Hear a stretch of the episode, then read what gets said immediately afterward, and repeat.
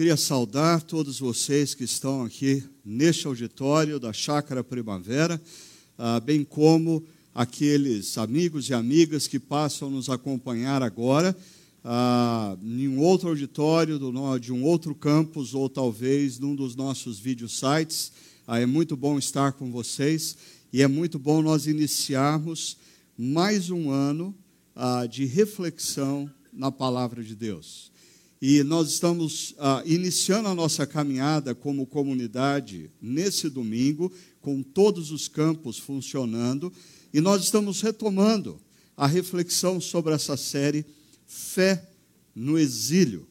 Ah, Para aqueles que estiveram nos acompanhando ao longo ah, do mês de novembro do ano passado, apenas relembrando para aqueles que não nos acompanharam, para te ah, introduzir a temática, Uh, essa série gira em torno da história de um jovem, um jovem judeu que viveu no século 6 antes de Cristo, e esse jovem, ele passa a sua, perdão, ele passa a sua infância e adolescência uh, numa cultura, uh, na cultura da sociedade de Judá, uma cultura altamente influenciada pelos valores da Torá, pelas, pelos valores dados por Deus ao povo de Israel. No entanto, esse, essa criança e adolescente, adolescente, no início da sua juventude, ah, ele é ah, movido por uma outra cultura. O rei Nabucodonosor, com seu império e poderio militar da Babilônia, invade o território de Judá, faz cativo homens e mulheres da cidade de Jerusalém, e ele leva para a Babilônia a elite intelectual, social, econômica, cultural ah, de Judá. E dentre esses, Daniel. E nesse contexto, Daniel vai precisar viver ou aprender a viver a sua fé não mais num contexto ah, relativamente confortável, mas num contexto agressivo, ameaçador, um contexto instável para a sua fé. Agora, eu queria ah, acrescentar um ponto aqui importante que nós não destacamos durante o mês de novembro. Quando nós olhamos a narrativa bíblica ou as histórias da Bíblia, nós vamos nos deparar com o fato de que a Babilônia ela é muito mais do que um país da antiguidade, ela é muito mais do que um reino da antiguidade. Na narrativa bíblica, a Babilônia representa a, a estruturação social, cultural, política e econômica do mal. Ou seja, a, a Babilônia, na narrativa bíblica, é a personificação do mal em termos estruturais numa sociedade. Tanto que, quando você vai para as últimas páginas das Escrituras, no livro de Apocalipse, você vai encontrar, introduzindo o cenário do confronto final, da volta do Messias, o seguinte descritivo: Ele, o anjo, bradou com voz poderosa e o que que o anjo brada? Caiu, caiu a grande Babilônia. Ela se tornou habitação de demônios. Perceba, e se você depois, por curiosidade, ah, ler o texto em Apocalipse 18, você vai perceber como as palavras são duras para com a Babilônia. Que Babilônia é essa de Apocalipse? Não é um país, não é um reino histórico, mas é toda a estruturação do mal numa sociedade, o mal social, o mal econômico, o mal político, o mal cultural.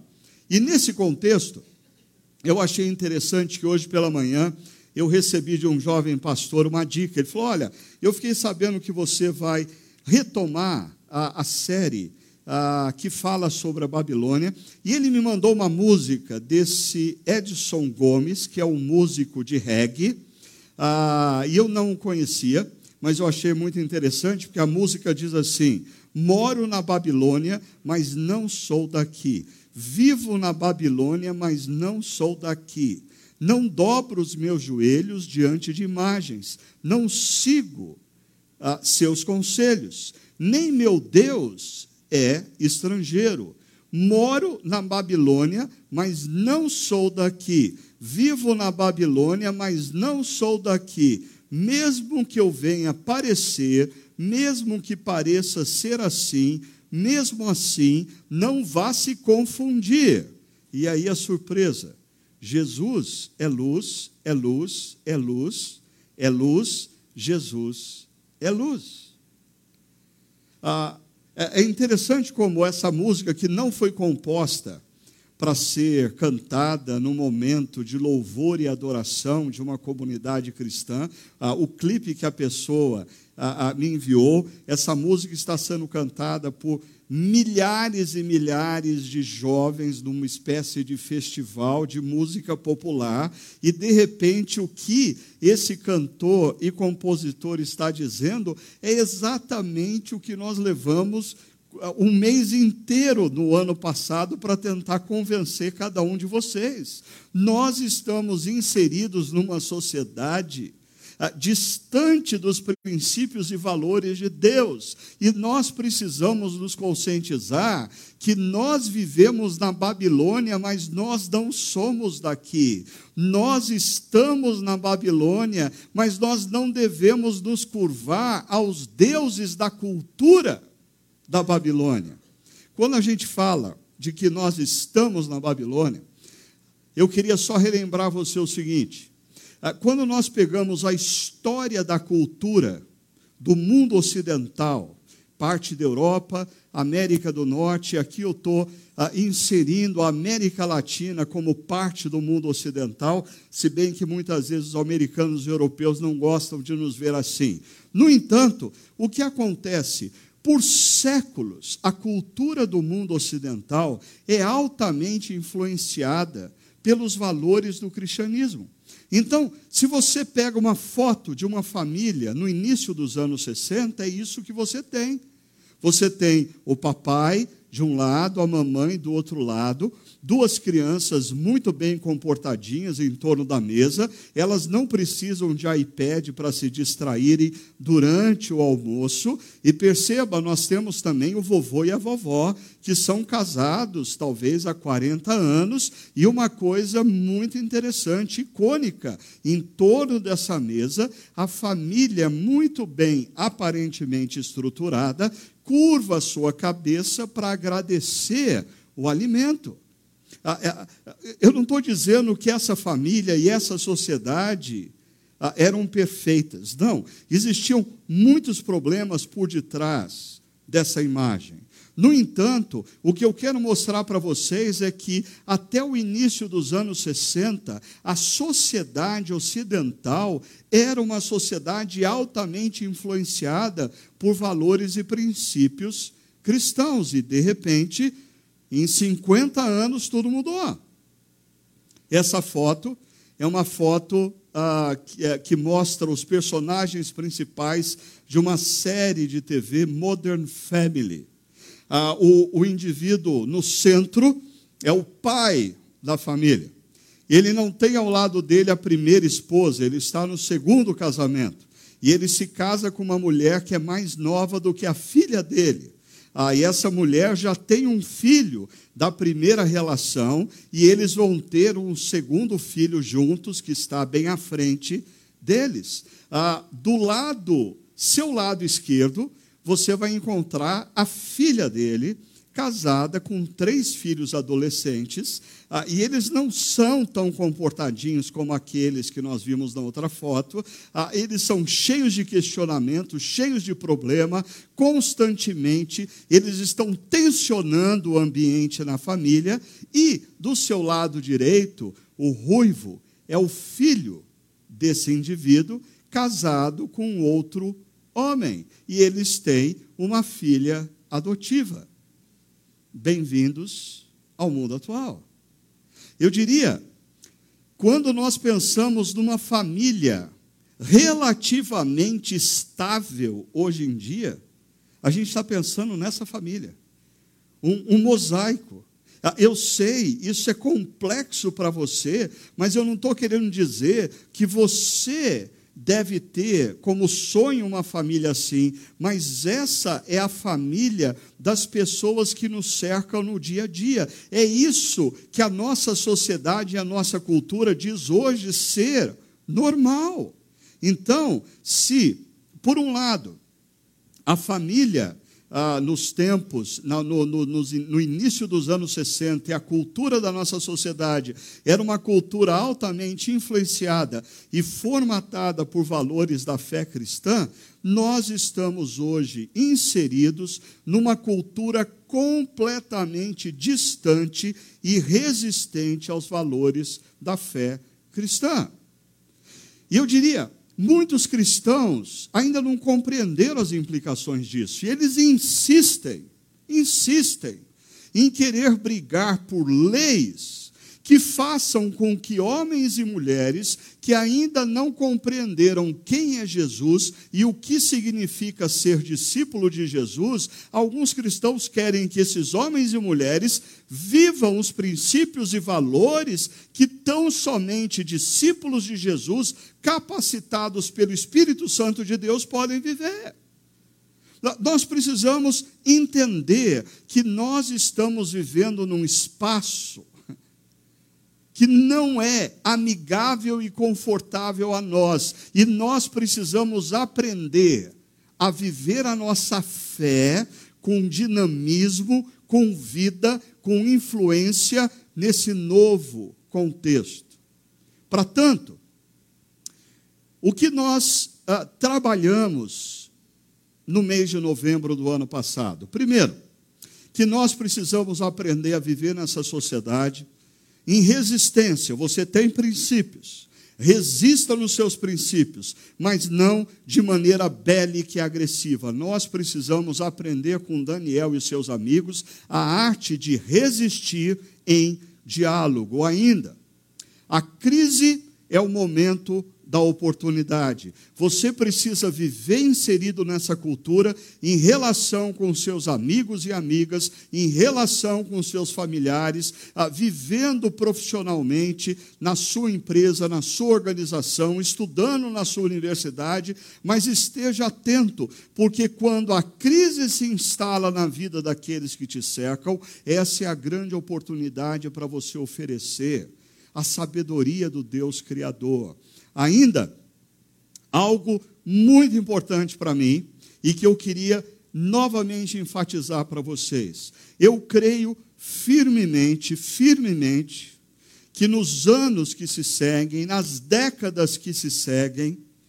quem tem o poder de influenciar a cultura com valores e princípios da fé cristã não mais são pastores e pregadores muito pelo contrário, eu tenho plena consciência que, na medida em que a sociedade e a cultura avançar na, dire na direção dessa configuração babilônica, mais e mais eu, como um religioso, como um líder espiritual religioso, principalmente cristão, perco o poder de ser ouvido. Mas quem é que vai ter o poder de ser ouvido?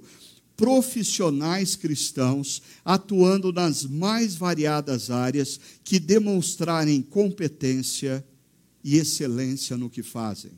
Profissionais cristãos, na medida em que eles atuarem nas mais variadas áreas, eles vão ganhar o direito de influenciar estruturas, influenciar leis, influenciar homens e mulheres à sua volta, em outras palavras. A missão da igreja volta a ser uma missão cumprida por aqueles que Jesus designou há dois mil anos atrás: os cristãos, não os clérigos, não os líderes religiosos. Você, nas mais variadas frentes da sociedade. É ali que você deve buscar competência e excelência para poder influenciar aqueles que estão à sua volta e o meio que você atua. E nós terminamos a primeira temporada falando que quando você assume uma posição, Ah, vai ser impossível não chegar a um determinado momento em que você vai se deparar com a perseguição. Ah, vai ser impossível nessa cultura babilônica você não chegar a um determinado momento como psicólogo, como pedagogo, como professor de uma universidade, ah, como um preletor no mundo corporativo, como um executivo de uma empresa, ser chamado e alguém dizer para você: Eu não quero que você fale sobre isso. Você não pode falar sobre isso. Ah, você precisa assinar um termo no qual você se compromete a não mais falar sobre isso e demonstrar explicitamente o seu apoio a determinadas coisas. E aí, meu amigo e minha amiga, chegou a sua vez de escolher se você vai se manter fiel ao Deus que é o seu redentor ou você vai se curvar diante das demandas da cultura. Eu creio que nós caminhamos para isso. Quando nós lemos a história dos heróis e dos personagens bíblicos que enfrentaram dificuldades, que foram lançados em covas de leões, que foram lançados em fornalhas, nós achamos essas coisas tão distantes de nós. Eu diria, a perseguição que eh, sutilmente tem adentrado na nossa sociedade e tem envolvido a cristãos, não é uma perseguição física, mas é uma perseguição silenciosa e ideológica que gradativamente vai te pressionar em algum momento. Eu queria hoje iniciar essa segunda temporada falando do capítulo 4 de Daniel. E mais propriamente eu queria conversar com você sobre consciência e humildade. Consciência de quem de fato está no comando da história.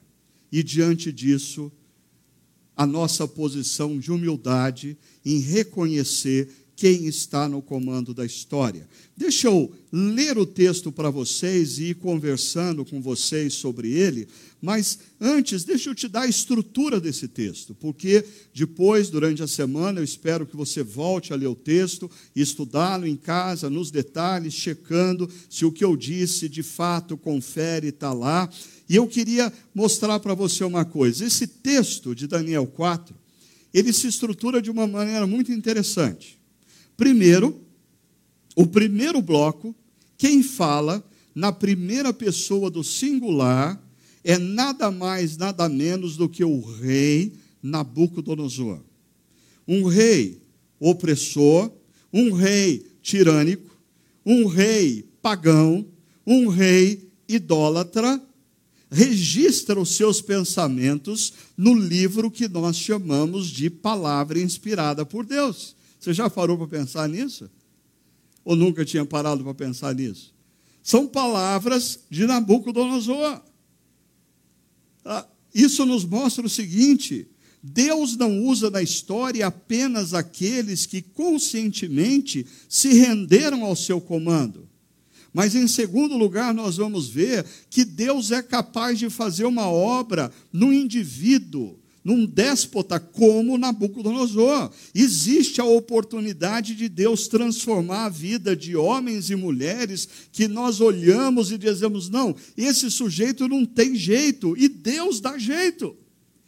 No centro do nosso texto, nós encontramos alguém falando na terceira pessoa. Ah, descrevendo o que aconteceu, descrevendo o encontro de Nabucodonosor com Daniel e descrevendo o que aconteceu com Nabucodonosor, porque você vai ver que o que aconteceu com Nabucodonosor não lhe dava condições dele mesmo descrever o que estava acontecendo. E de repente, nós temos no final do texto a, novamente Nabucodonosor descrevendo o seu sentimento, a sua conclusão, a, uma profunda experiência que ele vive. Então, eu convido você para me acompanhar. Olha só, o texto começa com ah, uma, a, a típica introdução de uma carta em aramaico no século VI a.C. O que, que nós encontramos aqui? O remetente, o destinatários e a saudação. Olha só, o rei Nabucodonosor, ah, o remetente, aos homens de todas as nações, povos e línguas que vivem no mundo ah, inteiro, o destinatário, paz e prosperidade, uma saudação típica do mundo antigo. E aí, Nabucodonosor continua dizendo: Tenho a satisfação de falar-lhes a respeito dos sinais e das maravilhas que o Deus Altíssimo realizou em meu favor. Oh, oh. Como são grandes os seus sinais, como são poderosas as suas maravilhas, isso me parece um salmo de Davi, não palavras de Nabucodonosor. O seu reino é um reino eterno e o seu domínio dura de geração em geração. Nesses dois versos, nós encontramos o rei da Babilônia reconhecendo o poder do Deus Criador dos céus e da terra, do Deus Altíssimo. Estranho isso, porque no capítulo 3, ele cria uma estátua enorme, representando o seu poderio e pede para as pessoas se curvarem. Ah, esse é o rei que entrou em Jerusalém, destruiu o templo e pegou utensílios do templo de Jerusalém e profanou esses utensílios, levando para o templo de Marduk, da Babilônia.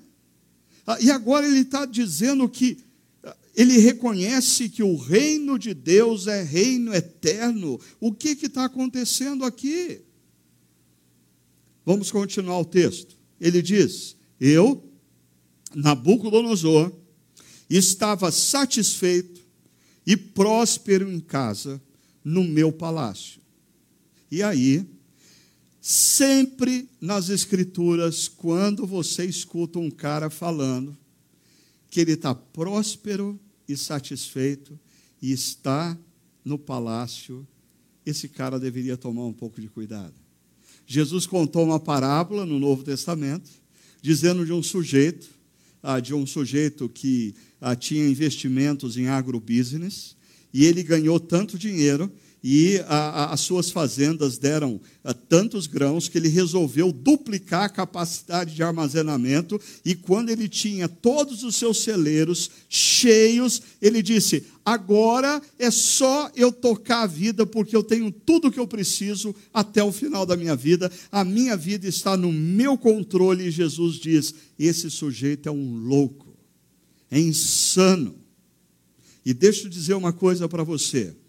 Quando você tem gente com riqueza, sucesso e poder, sem reconhecimento e gratidão a Deus, o produto final sempre será loucura e insensatez. Se você tem riqueza e você confia que é o seu dinheiro que vai te dar a segurança que você precisa no futuro.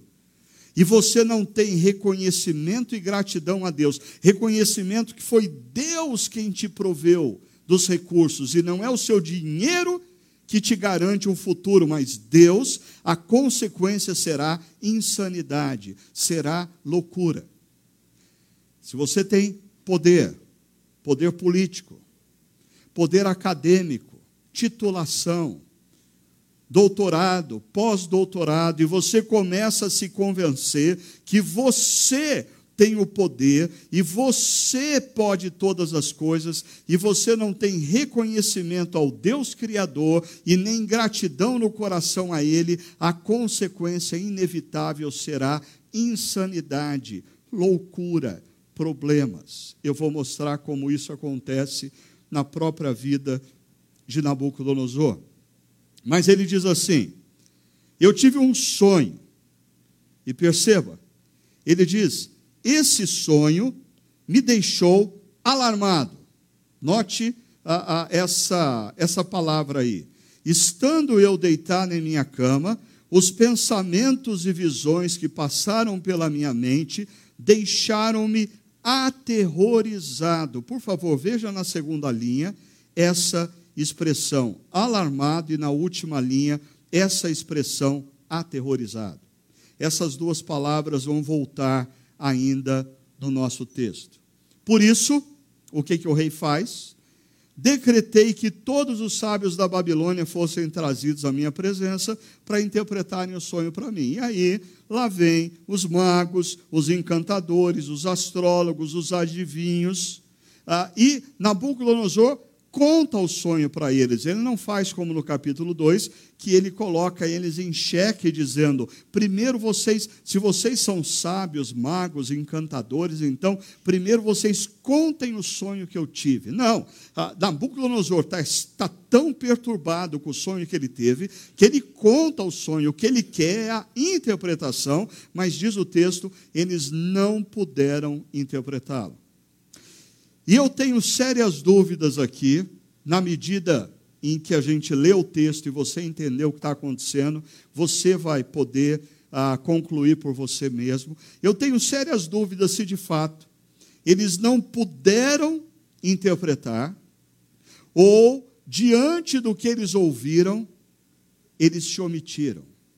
Eles não quiseram se comprometer mais ou menos como acontece muitas vezes em reuniões de empresa, aonde é, é, responsáveis de várias áreas estão numa reunião e todos ali supostamente estão pensando no bem da empresa, mas você sabe que uma determinada área não está bem. Mas ah, ah, o, o, o, o que manda a política de praxe profissional fazer, você não tocar no assunto, você não abrir o jogo. Por quê? Porque um dia você pode precisar desse amigo em uma outra situação. Eu não estou falando que isso é certo. Eu estou falando que talvez isso tenha acontecido aqui. Esses magos disseram: é melhor não se meter nessa situação, porque esse negócio não vai ficar bem. É só uma suspeita. Por fim, veio Daniel à minha presença e eu lhe contei o sonho. Ele é chamado Beltzazar que é príncipe de Bel, né, em homenagem ao nome do meu Deus. O que Nabucodonosor havia feito era trocar o nome de Daniel e dos seus três amigos. E o Espírito dos santos deuses está nele. Ah, eu queria que você percebesse o seguinte: as palavras que nós ouvimos de Nabucodonosor nos primeiros três versos é uma introdução. Aí ele começa a narrar o que aconteceu. Então aqui ele está falando do que aconteceu no passado. E no passado ele ainda diz que Daniel tem o espírito dos santos deuses, no plural. Ou seja, uma visão ou uma cosmovisão pagã. Eu disse, Beltzazar, chefe dos magos, sei e ele vai insistir: o Espírito dos santos deuses está em você, e que nenhum mistério é difícil demais para você. Vou contar-lhes, vou contar-lhe o meu sonho, interprete-o para mim. E aqui então nós começamos a ouvir o que Nabucodonosor sonhou. Estas são as visões que tive quando estava deitado em minha cama. Olhei, e a primeira visão é a seguinte: diante de mim estava uma árvore muito alta, no meio da terra. A árvore cresceu tanto que a sua copa encostou no céu. Era visível até dos conf... os confins da terra. E ele continua: essa árvore tinha belas folhas muitos frutos, e nela havia alimento para todos. Essa árvore, além de grande, além de estrondosa, além de encostar os céus, além de ser vista dos confins da terra, era provedora de alimento às pessoas. Debaixo dela, os animais do campo achavam abrigo. Além de alimento, ela provia segurança e as aves do céu viviam em seus galhos. Todas as criaturas se alimentavam daquela árvore.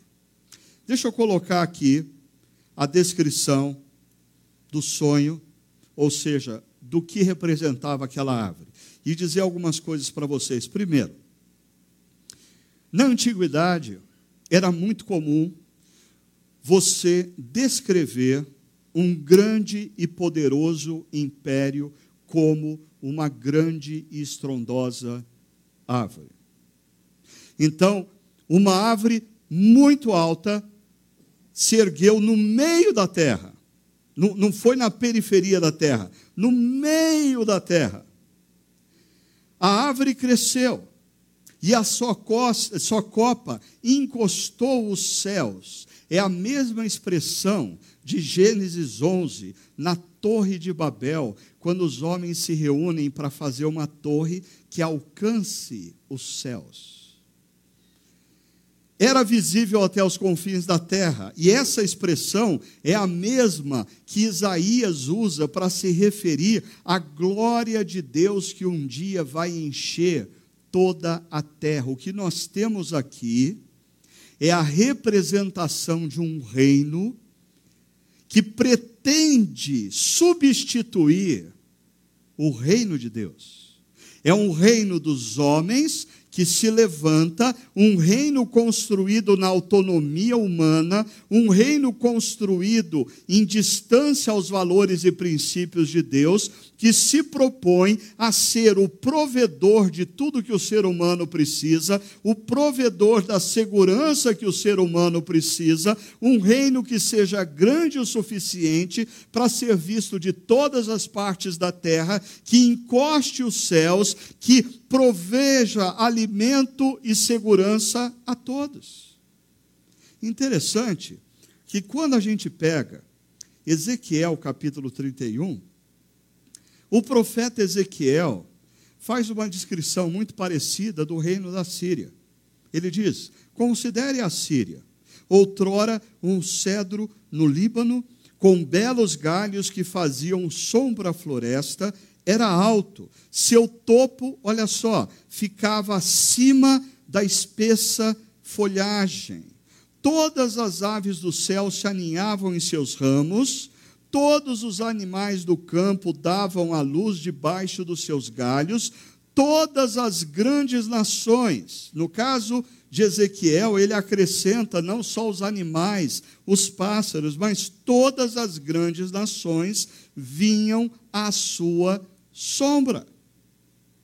Ou seja, são os reinos da terra que se levantam, liderados por homens desconectados com Deus Criador, criando estruturas ah, e, e propondo que esses reinos vão ser suficientes para prover toda a segurança, todo o alimento, toda a estrutura que os seres humanos precisam, e os seres humanos são convidados para virem e confiarem nesse reino dos homens. Interessante que quando a gente pega no Evangelho, em Mateus capítulo 13, e às vezes a gente se esquece que Jesus conhecia muito bem o Antigo Testamento. Jesus conhecia Daniel 4. Jesus conhecia Ezequiel 31. E ele sabia de que a imagem que líderes do passado faziam dos seus reinos eram de grandes árvores. E aí Jesus, em oposição a tudo isso, diz o seguinte: o reino dos céus é como um grão de mostarda. Quando cresce, não se transforma numa grande árvore que a sua copa alcança os céus e que é visto por todas as partes, até nos confins da terra. Não. Ah, quando ele cresce, ele se transforma numa árvore. Ah, na verdade, esse termo árvore no grego é, é grande arbusto. O pé de mostarda é um grande arbusto. E ele, olha só, de modo que as aves do céu, a mesma expressão que nós encontramos em Daniel e Ezequiel 31, vem fazer os seus ninhos em seus ramos. Eu acho que quando nós lemos esses textos, trechos da, da, da palavra, uma pergunta precisa ser respondida por nós. Onde nós temos colocado a nossa confiança? A quem nós temos dedicado o melhor de nós? Porque eu diria, não é tão simples assim você olhar, por exemplo, toda a estrutura do mundo atual, toda a estrutura do mundo econômico, do mundo corporativo, do mundo judiciário, do mundo político, ah, e dizer: não, é, eu, eu confio no reino de Deus, que apesar de ainda não ser visto de forma clara, é Ele que vai crescer e vai fazer com que a glória de Deus encha toda a terra. Quem vai prover o Deus Criador e Redentor, e não os reinos construídos por homens autônomos e rebeldes ao governo do Deus Criador. A, a, quem você tem servido? Mas voltando ao nosso texto, Nabucodonosor continua descrevendo: nas visões que tive deitado em minha cama, é a segunda visão, olhei e vi diante de mim uma sentinela. Que sentinela? Ele vai descrever um anjo. E o que acontece com esse anjo? Esse anjo desce dos céus e ele grita em alta voz, a mesma expressão que nós encontramos em Apocalipse 18, que o anjo desceu e bradou em alta voz: caiu, caiu a Babilônia. Olha o que diz o texto. Esse anjo grita: derrubem a árvore, cortem os seus galhos, arranquem as suas folhas espalhem os seus frutos. Sempre quando você lê um texto bíblico, esteja atento aos verbos. Derrubem, cortem, arranquem, espalhem. Em outras palavras, o império babilônico era enorme. O poderio militar de Nabucodonosor era tremendo, o poder econômico dele era imensurável, mas um dia Deus olhou dos altos céus e disse: Chega. E onde está o Império Babilônico hoje? O mesmo aconteceu com grandes impérios e imperadores como Gengis Khan, como Augusto César, como Adolf Hitler, e talvez, se o mundo durar mais dois, três séculos, talvez alguém diga acerca do grande império norte-americano, aonde está. Os impérios que surgiram ao longo da história e que homens e mulheres colocaram tamanha confiança neles, quando Deus do altos céus disse: chega, eles vieram abaixo. Por quê? Porque quem está no domínio na história não são esses imperadores e esses líderes. É o Deus Criador e Redentor, que tem o poder de exaltar o simples e humilhar o soberbo. E não brinque com essa verdade. Inúmeras vezes na palavra nós encontramos a referência de que Deus resiste ao soberbo, resiste ao arrogante, mas ele exalta, a graça dele é derramada sobre aquele que é simples de coração e que se humilha debaixo da sua mão, porque a promessa é: humilhai-vos debaixo da poderosa mão do Senhor, para que no tempo oportuno ele vos exalte. E ainda, o texto diz: derrubem, cortem, arranquem, espalhem, e os animais e as aves que estão nessa árvore, o anjo diz: fujam, fujam, porque acabou. Aqui nós temos a disciplina de Deus sobre a Babilônia, mas Perceba a, a preposição que dá início ao verso 15. Mas, e a frase, deixem o toco e as suas raízes. Não é para destruir tudo. O Deus que quando nós erramos, que quando nós insistimos nos caminhos errados, quando nós insistimos na nossa rebelião, em algum momento ele também diz a nós: chega, chega, o nosso Deus é o Deus que disciplina o filho a quem ele ama, no entanto, a misericórdia dele se faz presente. Ele diz: deixem o toco. E olha só, fique ele no chão, em meio à relva do campo. Ele será molhado como orvalho do céu, e com os animais comerá a grama da terra. Mas eu chamo a sua atenção para o início agora do verso 16, porque aqui tem uma mudança, no mínimo, estranha. O texto diz: a mente humana lhe será tirada. Ué, toco tem mente humana? Até então nós estamos falando de uma árvore. Uma árvore que vai ser derrubada, apesar do seu tamanho, e Deus dizendo: deixe o toco. Mas agora o texto diz: a mente humana lhe será tirada e ele será como um animal até que se passem sete tempos. Não vou discutir aqui os sete tempos, ah, são, é um período de tempo, isso nos basta.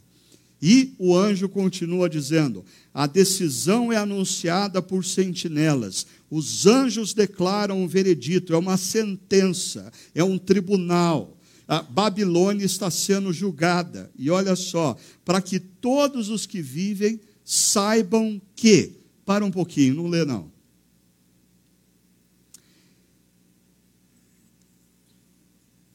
Muitas vezes nós usamos o livro de Daniel para as crianças e adolescentes, para descrever as aventuras de um adolescente, um jovem corajoso que foi honrado por Deus.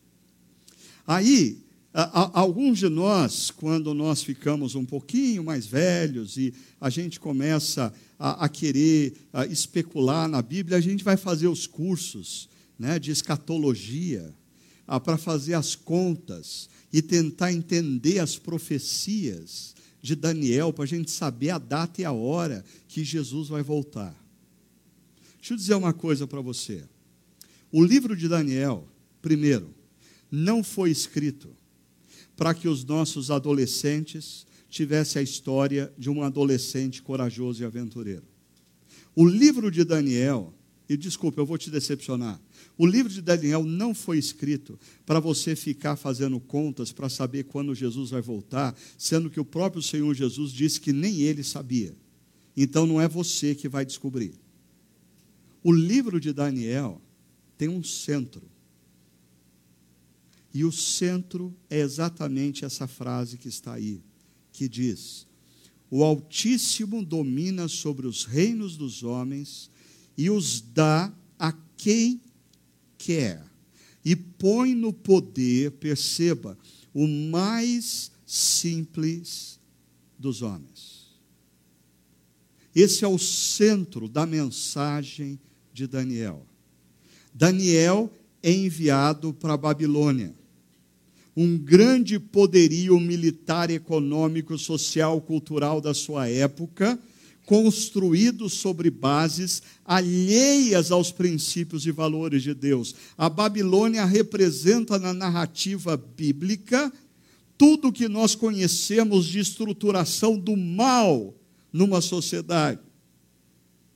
Ah, e Deus usa Daniel e as histórias para deixar claro uma única coisa: quem domina sobre tudo e sobre todos quem está acima dos impérios, dos poderes, dos principados e das potestades é o Deus Criador e Ele dá poder a quem Ele quer e Ele pode fazer com que o mais simples assuma o poder, assim como nós vamos ver, Ele pode fazer com que o que está no poder seja humilhado por causa da sua arrogância, da sua soberba, do seu afastamento do Deus Criador. Diante disso, Daniel, também chamado Beltesazar, veja só, ficou estarrecido. Você se lembra dessa palavra? Ele ficou estarrecido por algum tempo.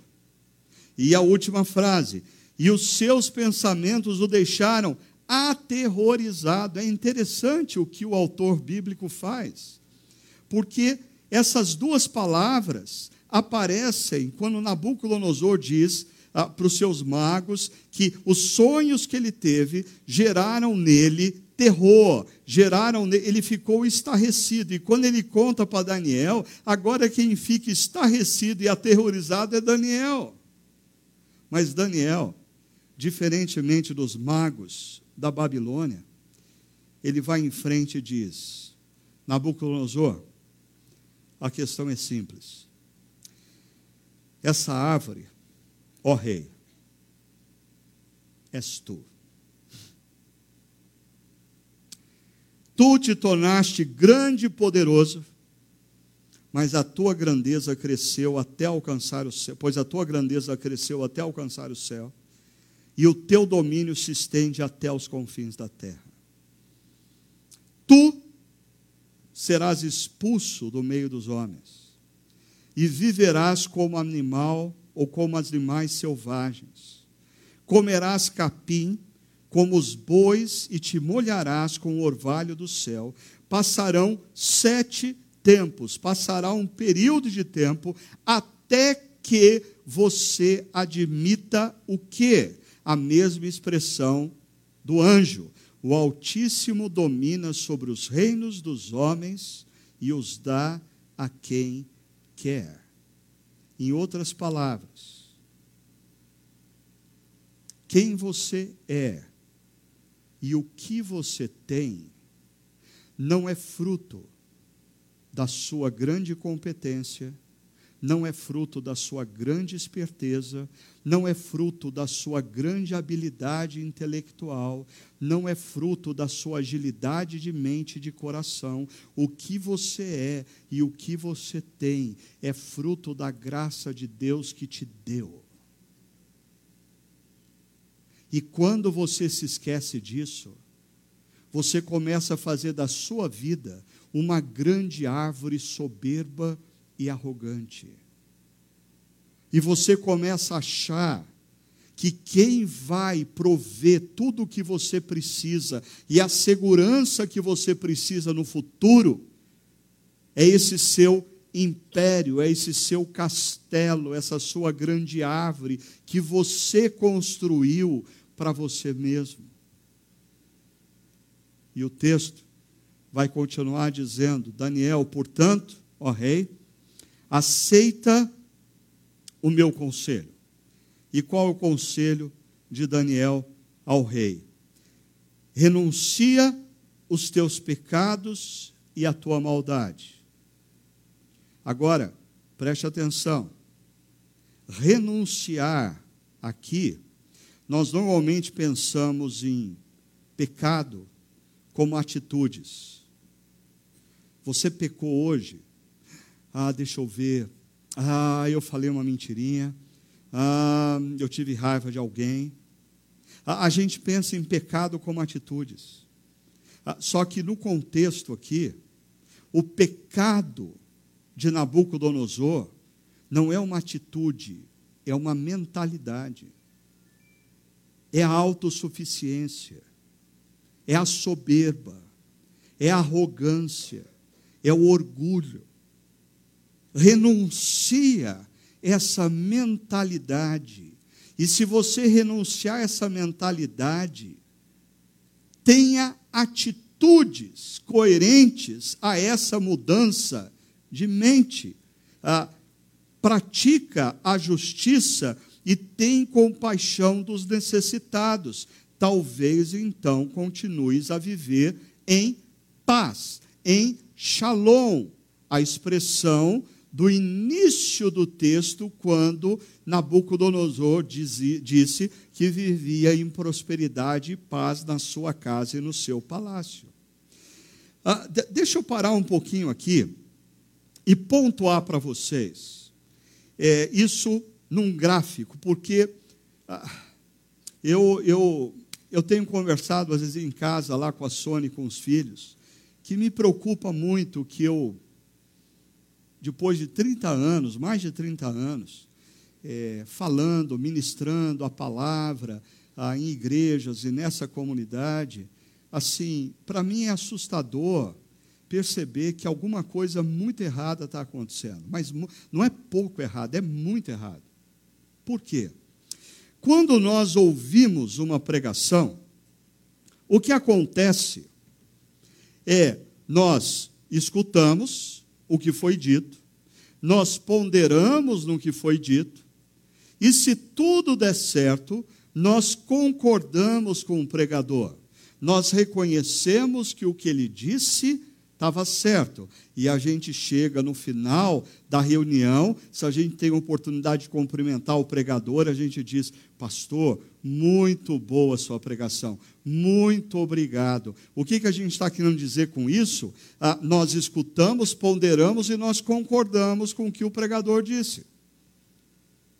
Só que eu conheço pessoas que estão há 5, 10, 20, 30 anos ouvindo pregadores, e atualmente, com o fenômeno da internet, eles escutam vários pregadores, e eles escutam, eles ponderam, e aí, com alguns eles não concordam, mas com muitos eles concordam, eles reconhecem o que foi dito é verdade, mas o que isso muda a vida do indivíduo? O cara continua sendo um mau marido há 20, 30 anos. A mulher continua sendo uma má esposa. O filho continua sendo rebelde. O cara continua sendo mal pagador. Ele continua sendo mau funcionário. Mas todo domingo ele está na igreja assistindo um pregador fazer uma performance no que antes a gente chamava de altar e agora se tornou palco. E aí a gente sai para comer uma pizza para avaliar a performance do pregador naquele dia.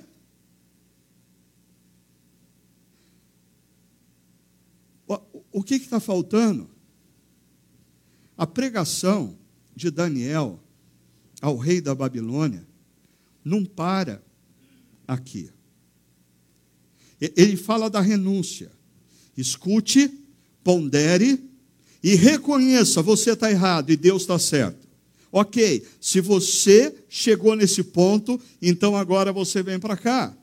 Porque senão de nada vale as horas de pregação que você tem na sua vida, as horas de curso que você tem, as horas que você desperdiça ouvindo pregadores na internet. Se você não vier para cá e fizer a seguinte pergunta para você, para você, ok, diante disso, o que eu vou fazer? Diante disso, o perdão. Diante disso, o que, que eu vou fazer? Diante disso, como eu vou fazer? E diante disso, por que eu vou fazer? Deixa eu explicar uma coisa para vocês.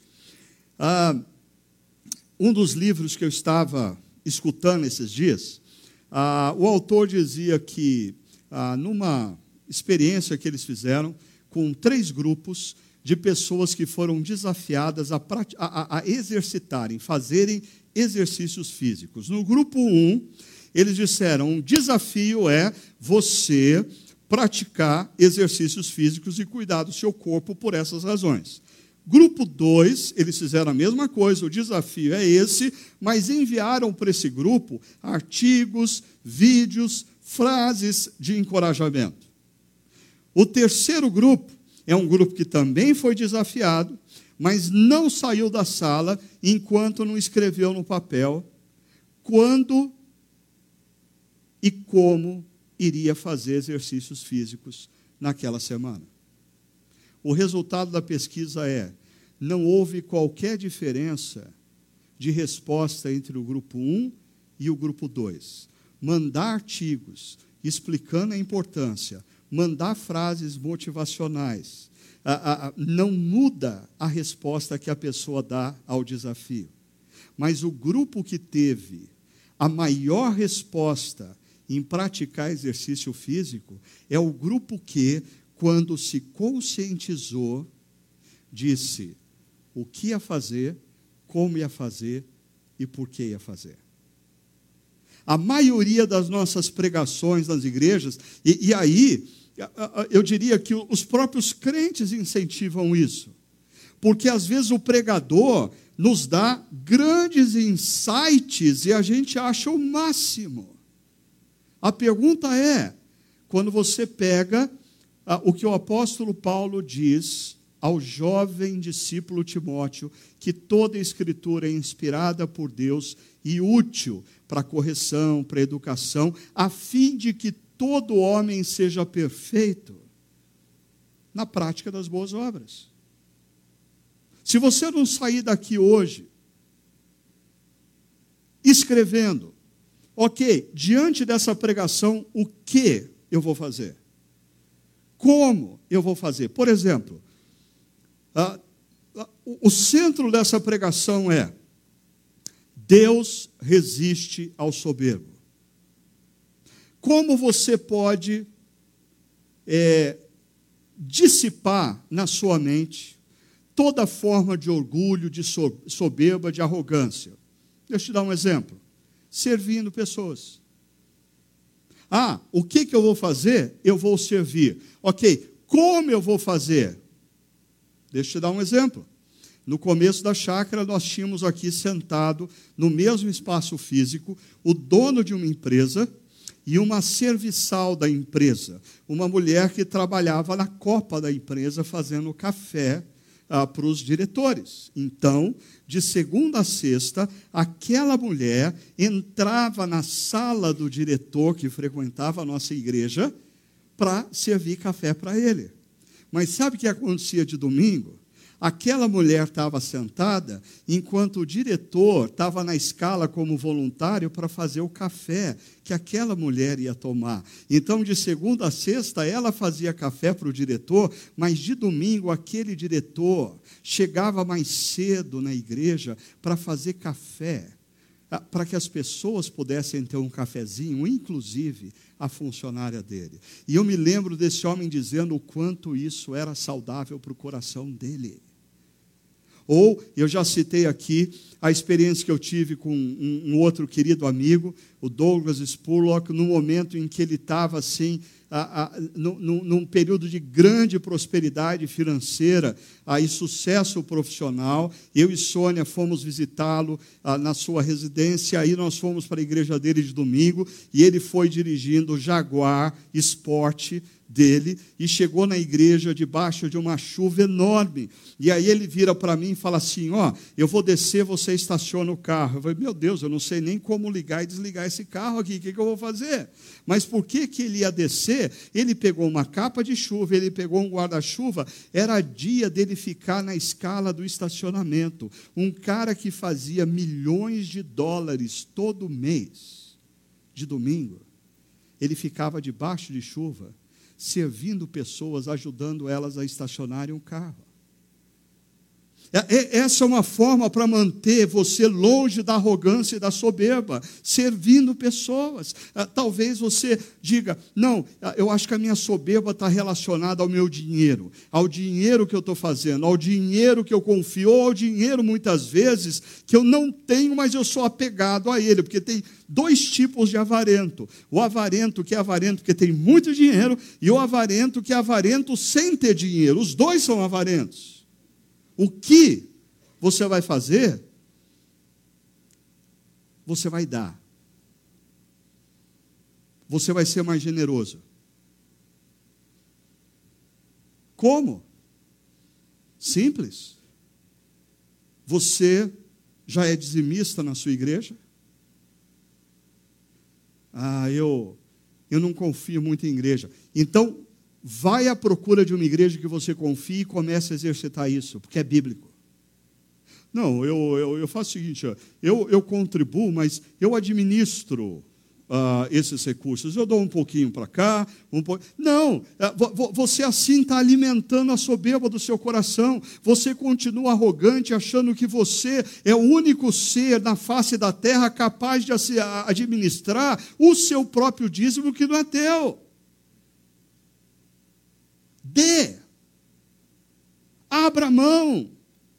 É, o, o dízimo é uma forma de você reconhecer que o que você tem não veio da sua habilidade, mas veio da bênção de Deus. É uma forma de você reconhecer que quem cuida de você não é o seu dinheiro, quem cuida de você é Deus. É uma forma de você reconhecer que a sua confiança precisa estar não nas suas habilidades e na sua capacidade, mas no Deus que prometeu que vai cuidar de você.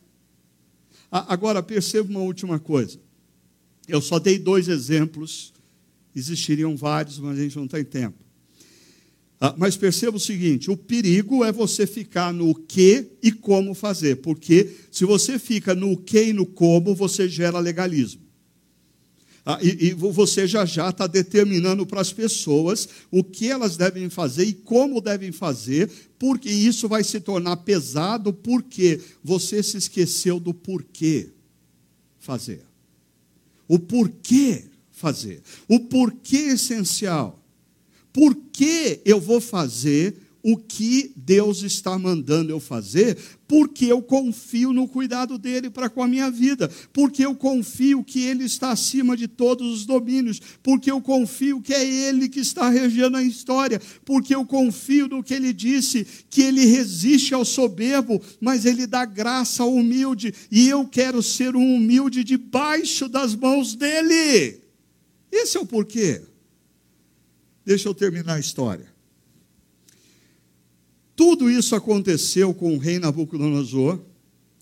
Por favor, atenção. Doze meses depois.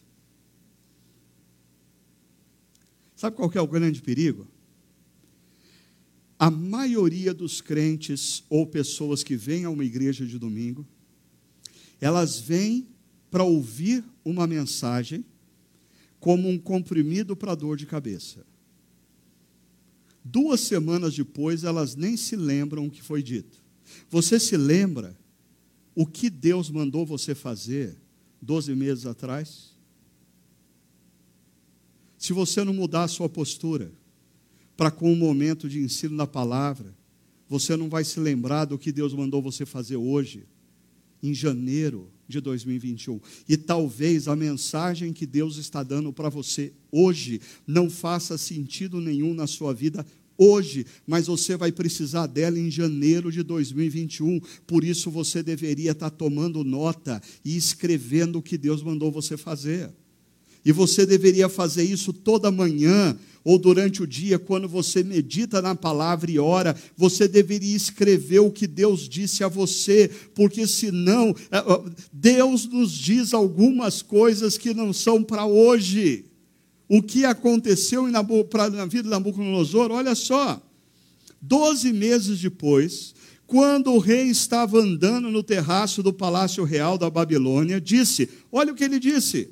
É, é, é, Nabucodonosor aqui é tipicamente os cristãos que vão domingo após domingo nas igrejas para assistir performance de pregador e não se lembram de absolutamente nada do que foi dito. Olha o que Nabucodonosor, 12 meses depois, diz: Acaso não é esta grande Babilônia que eu construí como capital do meu reino, com o meu nome, enorme poder, para a glória da minha majestade. As palavras ainda estavam nos seus lábios quando veio do céu uma voz e disse: É isso que está decretado quanto a você, rei Nabucodonosor. Sua autoridade real lhe foi tirada.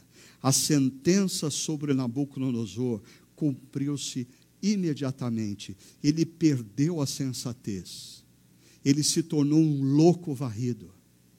Ele foi tirado do palácio e colocado nos jardins do palácio. Ele passou anos, possivelmente, como um louco, rolando pelo chão, comendo grama, comendo como animal. Os, os, os, pelos do seu corpo, da sua barba, o seu cabelo cresceu, as suas unhas cresceram. Ele perdeu completamente qualquer noção de sensatez. Ao fim daquele período, interessante, voltou a falar na primeira pessoa do singular, eu, Nabucodonosor, Levantei os olhos ao céu e percebi que o meu entendimento tinha voltado. E quando o entendimento dele volta, olha o que ele faz. Então louvei o Altíssimo, honrei e glorifiquei aquele que vive para sempre. A pergunta é: ele precisava desse período de loucura?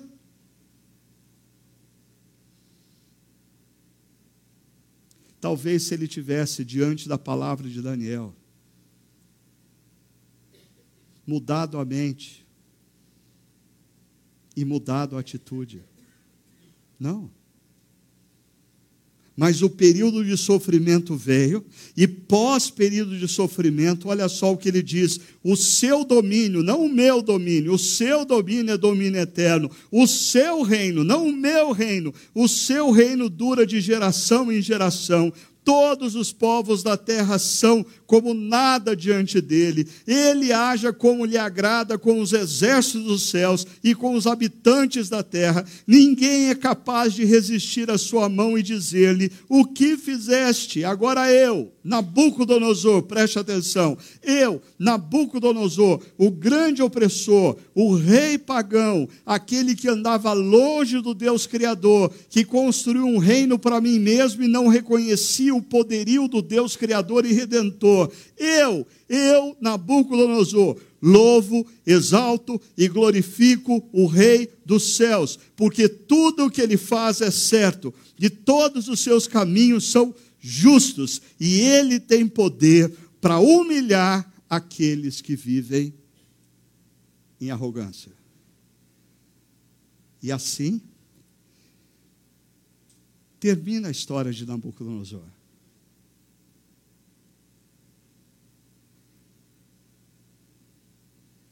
Ele reconhecendo a honra, a glória, o poder de Deus e se humilhando diante desse poder e colocando a sua vida debaixo das mãos do Deus poderoso. Hoje nós não vamos ter o para refletir e praticar. Hoje a gente tem o para renunciar e praticar. Para renunciar à soberba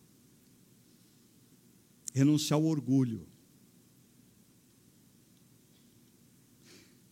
renunciar nossa confiança em nós mesmos, renunciar a confiança nas nossas próprias habilidades, no nosso dinheiro, na nossa posição social, econômica, reconhecendo que tudo é frágil, basta Deus enviar um anjo e dizer: chega, e tudo vira do avesso nas nossas vidas.